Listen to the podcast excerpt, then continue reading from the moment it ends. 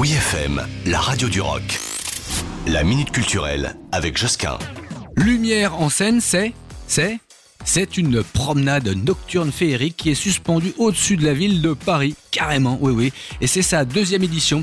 Du coup, le nouveau parcours illuminé du domaine national de Saint-Cloud, l'un des plus beaux jardins d'Europe, vous promet un voyage enchanteur à vivre en famille ou entre amis bien sûr. Alors dès la tombée de la nuit, le parc de Saint-Cloud vous invite à une véritable découverte artistique et sensorielle accompagnée d'une scénographie époustouflante, on peut le dire, qui habille comme ça les jardins et les sculptures historiques et il y en a ma foi. Hein. Des euh, créations artistiques originales et inédites sur près de 2 km. Attention, chaussez bien vos baskets. Pour les gourmands, il y a des haltes de restauration et de boissons qui jalonnent comme ça le parcours nocturne pour vous régaler et que votre peau du ventre soit bien tendue. Exposition Grand Paris, Lumière en scène, c'est jusqu'au 8 janvier 2023 au domaine national de Saint-Cloud. La grille Clémenceau vous attend, c'est par là qu'on entre. Retrouvez la Minute Culturelle sur wifm.fr.